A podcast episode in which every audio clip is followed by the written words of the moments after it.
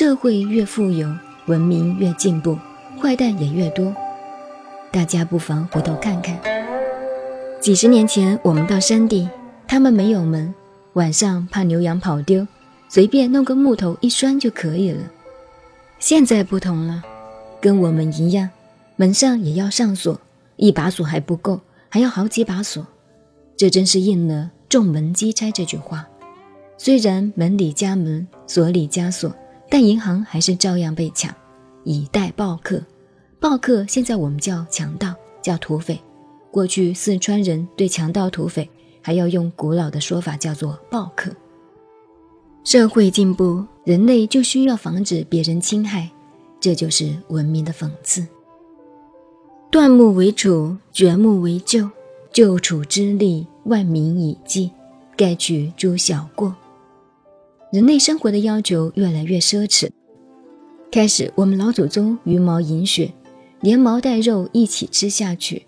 现在人们要把肉烧烧烤烤吃，田里打来的谷子、麦子还要去了皮吃，把它加工制造，制成面粉，制成面包。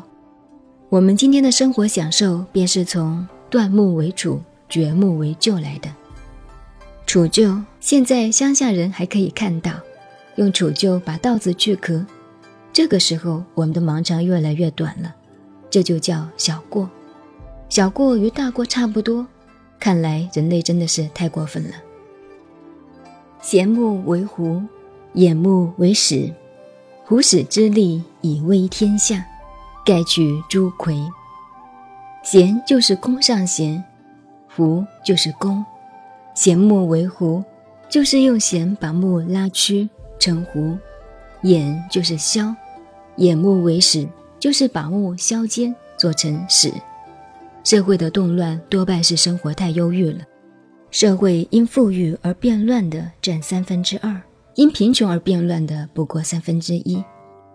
古人说：“富贵生骄奢，上骄下慢，自然要有变乱发生。”你们看，将来我们台湾就是一个例子。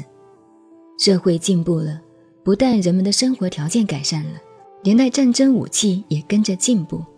于是开始发明了新武器——弓箭。